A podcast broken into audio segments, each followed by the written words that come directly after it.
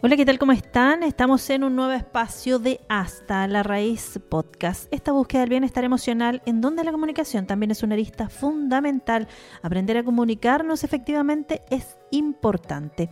En el último capítulo junto a Pieris hablábamos del estrés y en ese sentido, ¿usted ha pensado qué le impide comunicarse de manera efectiva? Bueno, las barreras comunes para una comunicación efectiva incluyen el estrés y la emoción fuera de control o esa emoción descontrolada.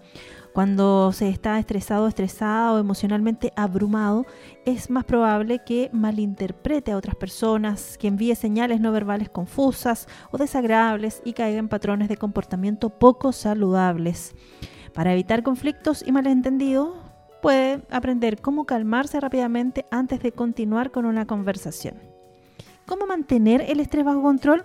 ¿Cuántas veces se ha sentido estresado o estresada durante un desacuerdo con su pareja, con sus hijos, con su jefatura, con amigos o amigas, con compañeros de trabajo? Y luego dijo o hizo algo que lamentó. Bueno, se puede aliviar el estrés rápidamente y volver a un estado de calma. No solo evitará tales eh, arrepentimientos, sino que en muchos casos también ayudará a calmar a la otra persona. Solo cuando se encuentre en un estado de calma o relajación podrá saber si la situación requiere una respuesta o si las señales de la otra persona indican que sería mejor permanecer en silencio. Pero también es importante que abordemos reglas para mejorar eh, la comunicación, sobre todo cuando sintamos que nos genera estrés esta eh, instancia. Con el ejercicio y la repetición constante de estos consejos podrá establecer intercambios asertivos en cualquier contexto.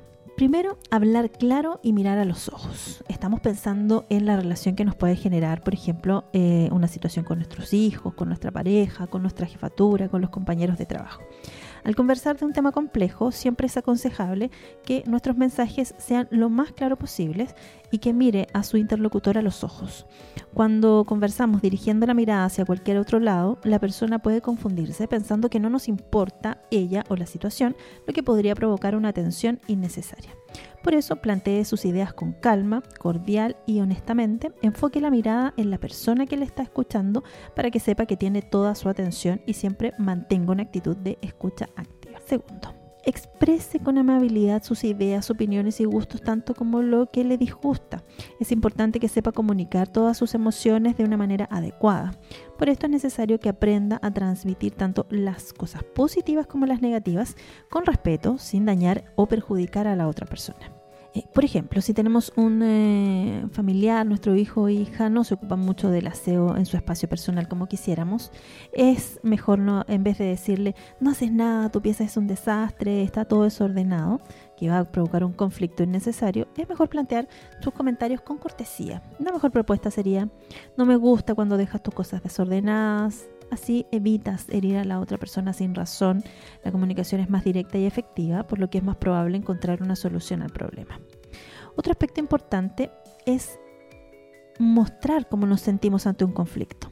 No se puede negar que al enfrentarnos a una situación complicada siempre van a surgir pensamientos y sentimientos, ya sea rabia, dolor, tristeza, amargura, entre otros. Jamás deje de lado o reprima la emoción que aparezca, ya que le puede entregar información relevante sobre el conflicto. Por eso es muy importante saber manejar y comunicar esas emociones.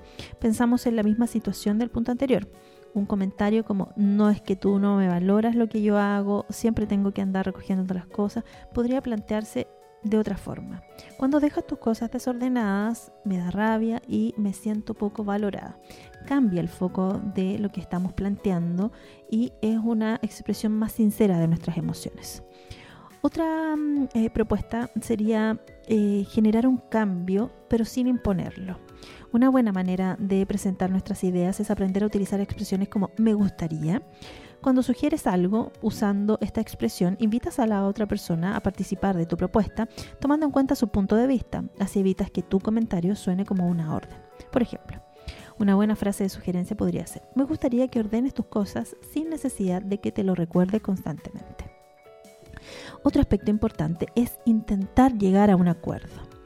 Esto es probablemente el paso más importante y lo lograremos si cumplimos con todos los consejos anteriores. La clave es ser cordiales. Cuando mostramos nuestras emociones y puntos de vista y a la vez ser muy atentos con la otra persona, esto nos permite lograr un buen acuerdo que deje conforme a todas las partes. Recuerde siempre comunicar sus opiniones y emociones desde el respeto. Tenga en cuenta que llegar a un acuerdo no siempre se consigue en la primera conversación. Lo importante es seguir intentándolo hasta que todas las partes queden satisfechas. Parte de lo que quería comentar con ustedes en Hasta la Raíz Podcast. Este podcast sobre bienestar emocional, en donde la comunicación también es fundamental. Aproveche de seguirnos en las diferentes plataformas, en Spotify, en Apple Podcasts, en YouTube y por supuesto también en Instagram. Que estén muy bien. Chau, chau.